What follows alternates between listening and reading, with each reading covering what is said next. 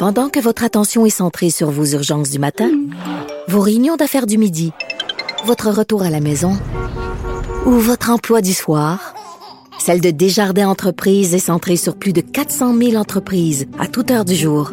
Grâce à notre connaissance des secteurs d'activité et à notre accompagnement spécialisé, nous aidons les entrepreneurs à relever chaque défi pour qu'ils puissent rester centrés sur ce qui compte, le développement de leur entreprise.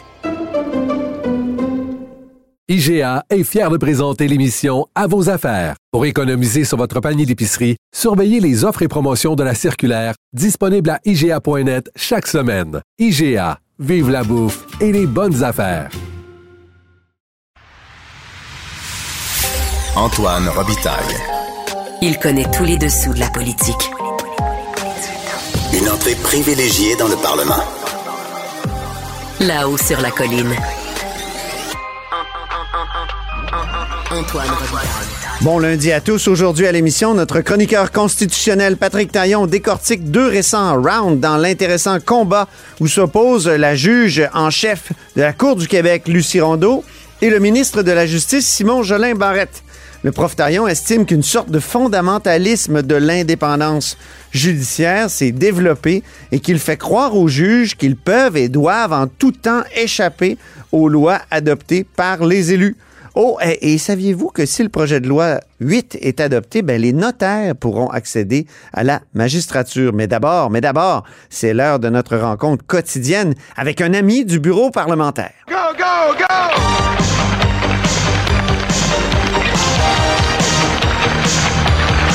Go, go! Gagnon! Ouais, donne-les ton show. Mais bonjour Marc-André Gagnon, Bonjour Antoine. correspondant parlementaire à l'Assemblée nationale pour le Journal de Québec et le Journal de Montréal.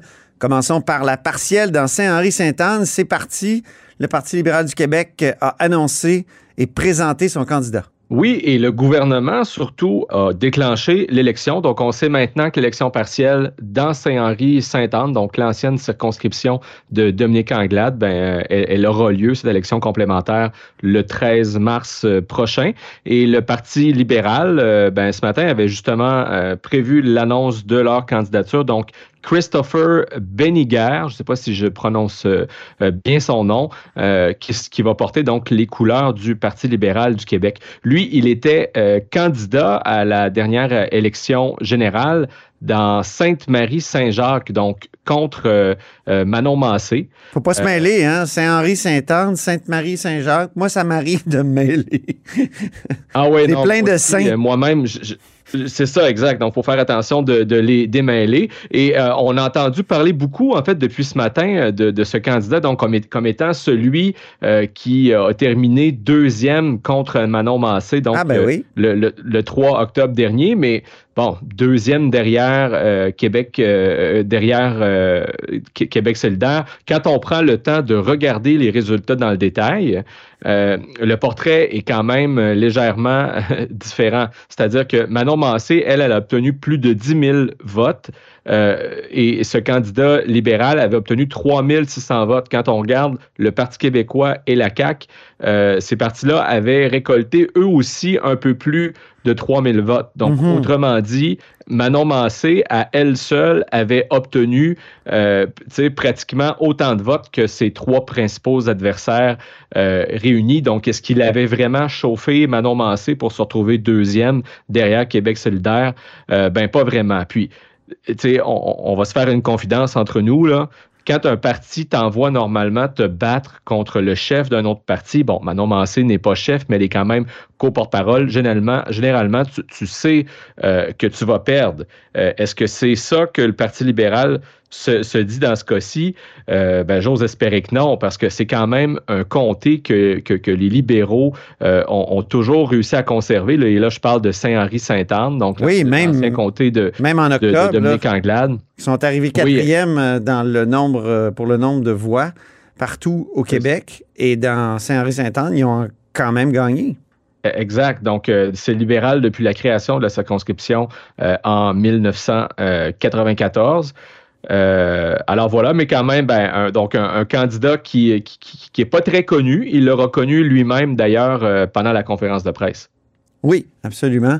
Et il a comme lancé des fleurs à des, aux journalistes qui étaient présents. On peut l'écouter. Et j'aimerais juste dire un petit mot qui n'est pas dans mon speech. C'est un honneur d'être avec vous aussi, les journalistes. Parce que les journalistes, vous, vous nous gardez chaque jour au défi. Et c'est important d'être mis au défi, parce que c'est comme ça qu'on s'améliore. Vous savez, on n'a une, pas eu l'élection qu'on voulait, mais on est quand même le parti d'opposition. Et là aussi, on a été mis au défi et on s'améliore quand on est mis au défi dans la vie. Donc, je voulais le partager avec vous, ça. Ah, Marc-André, on améliore, nous, les politiciens, on est là pour ça? On le prend au ben mot. Hein? Alors, en, tout cas, euh, assurément, il a compris qu'il a tout un défi devant lui. Oui. Euh, s'il aime être mis au défi, ben, ce sera un défi quand même de, battre euh, le solidaire Guillaume Clich-Rivard, qui est un, avocat spécialisé dans le droit de l'immigration, euh, qui est assez connu. Et, euh, tu te souviens, Antoine, moi, pendant la, dernière campagne électorale, euh, j'ai fait la dernière moitié de campagne avec Québec solidaire et euh, Gabriel Nadeau-Dubois est allé vraiment souvent dans Saint-Henri-Sainte-Anne, euh, alors que la tradition, c'est qu'un chef de parti euh, n'aille pas dans la, faire campagne dans la circonscription d'un ou d'une autre chef. ben, Gabriel Nadeau-Dubois a décidé de rompre avec cette tradition-là pour, pour faire campagne avec son, son candidat Guillaume Clich-Rivard, qui est encore sur les rangs. On comprend que Québec solidaire mise fort pour une victoire, donc, dans cette circonscription. Euh, donc, ça reste à voir. Ça va être euh, intéressant. Euh, la CAQ, de son côté, mise sur un, ex-président de son aile jeunesse, Victor Pelletier, qui est âgé de seulement 21 ans. Je dis seulement 21 ans parce qu'il a vraiment euh, l'air jeune. Tu sais, que quelqu'un à la blague tout à l'heure voyait une, une, photo qui a été relayée sur les réseaux sociaux, puis c'était à se demander presque si euh, euh, c'est pas François Legault qui lui avait prêté un veston un peu trop grand pour lui. mais blague à part, donc un jeune candidat et il reste donc le Parti québécois et le Parti conservateur du Québec à faire connaître qui sera leur candidat ou leur candidate. Ça aurait pas été une opportunité pour Éric Duhem de se présenter euh, d'essayer de se faire il veut pas. et de Non. Et, il ne veut J'ai demandé, il veut, il veut pas. Il dit que c'est pas, un comté, fait, euh, pas un comté prenable pour le Parti conservateur. Il n'était pas prenable. Donc, ils, ont fait les calculs et ils en sont arrivés euh, à la conclusion que c'était n'était pas une bonne idée. Alors, quand même, tout ça pour dire que ce sera mm. une course intéressante à, suivre. Oui, M. Christopher Benninger, on va l'écouter. Il, nous explique pourquoi il aime le Québec. Ce qui est passionnant avec le Québec, c'est que c'est notre audacité. Notre audacité de toujours penser en avant, de construire des grandes choses, d'aller vers un futur qui est toujours plus encourageant et plus inclusif.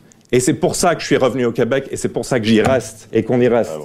Parlant de construire des choses, il, a été aussi mêlé à un projet de moto électrique, M. Benninger. En tout cas, tout un personnage. On va voir si ça va fonctionner pour lui dans Saint-Henri-Saint-Anne le 13 euh, mars. Et, le chef euh, libéral par intérim, Marc Tanguay, lui, a, essaie beaucoup de remettre de l'avant euh, l'enjeu de la loi 96. Alors, euh, alors voilà, et surtout de. de, oui, la loi qui refait la loi 101 et vraiment les libéraux ont voté contre, mais eux autres, ils insistent pour dire que Québec solidaire a finalement voté pour. C'est ça. Et, que ce faisant, Québec solidaire a, cessé d'être solidaire ce jour-là, euh, donc euh, en appuyant le projet de loi euh, de la CAQ. Donc, on, sent que Marc Tanguay essaie vraiment de faire du projet de loi 96 un enjeu de cette élection partielle. Est-ce que ça en sera vraiment un maintenant? ben, ça reste à voir. Et aussi, selon moi, l'enjeu principal dans toute élection partielle, c'est à savoir est-ce que les gens vont aller voter. Hein? Mm-hmm. Parce que même, même à l'élection générale, c'est quoi? Bien souvent, 60% des électeurs qui, euh, qui, prennent la peine euh, d'aller euh, aux urnes donc pour voter. lors d'une élection partielle, c'est encore plus difficile. Rapidement, reparlons du chemin Roxham où il y a des voyages gratuits qui sont donnés par, euh, par la ville de New York. Exact, c'est le New York Post qui nous a rapporté ça ce matin. Donc, euh, des, migrants qui sont euh, récemment arrivés aux États-Unis, en fait, ils sont tellement nombreux qu'on on, est rendu au point où la ville de New York leur donne des billets d'autobus gratuits pour qu'ils puissent se rendre vers Plattsburgh pour éventuellement atteindre le chemin Roxham et traverser la frontière. on va certainement euh, entendre parler de ce sujet-là dans les, euh, dans les prochains jours. La semaine dernière, c'est la ministre de, de- de l'Immigration, Christine Fréchette, qui a, euh, bon, disons, échappé le fond de sa pensée en disant, ben attention, si on ferme le chemin Roxham comme le PQ le demande, il y a un autre chemin Roxham qui risque de s'ouvrir un peu plus loin et là, les conditions risquent d'être dangereuses pour les migrants. Elle a dû faire volte-face, revenir devant Ouais. le- les journalistes pour remettre la pâte à dents dans le tube. Puis aujourd'hui, elle a parlé du chemin Roxham encore, là, puis elle a dit euh, c'est juste euh, la meilleure preuve pour, euh, qui, pour, nous convaincre qu'il faut renégocier l'accord sur les pays tiers sûrs. A- avec, avec les Américains. Mais là, bon, c'est dans la cour d'Ottawa et ben, ça tombe bien. Il y a justement euh, les premiers Ouais. ministres des provinces et des territoires qui viennent tout juste d'arriver à Ottawa. Demain, rencontre importante pour parler des transferts de santé. Mais on sait aussi que François Legault a euh, sur euh, son ordre du jour à lui euh, le sujet du chemin Roxham, évidemment, parce que lui, sa position historique a toujours été de dire il faut fermer le chemin Roxham et Ottawa doit nous rembourser toutes les sommes de ce que ça nous coûte ensuite pour prendre soin des, des- des migrants comme on doit le faire. Et justement, le, Mme Fréchette annonçait aujourd'hui avec la ministre Chantal Rouleau une somme de 3,5 millions de dollars en aide d'urgence pour les organismes communautaires qui soutiennent donc euh, les nouveaux arrivants, dont, Ouais. dont les migrants.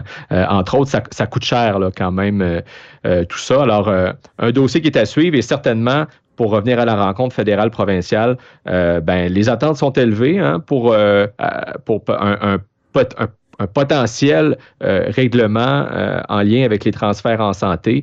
Euh, Est-ce que ça va vraiment se concrétiser? Moi, aux dernières nouvelles, au moment où on se parle, Antoine, euh, le, le- le- le gouvernement Legault euh, n'avait encore eu vent d'aucune proposition concrète, c'est-à-dire euh, il n'avait reçu aucune proposition, aucun chiffre. Donc, on a bien hâte de voir ce que. Ouais, puis le Globe and Mail disait ce matin qu'on était proposé. sur le point d'avoir un accord. Ouais, ben en tout cas, on, on peut le souhaiter parce que ça fait quoi, une trentaine d'années, euh, donc cet enjeu-là n'est pas réglé et que qu'Ottawa, d'année en année, euh, ben, paie une part du gâteau de moins en moins importante de ce que ça coûte pour euh, financer les, les soins de santé au pays. Puis on l'a bien vu avec la pandémie, euh, euh, toute l'importance que, que ça a. Les, les défis sont nombreux aussi dans ce domaine.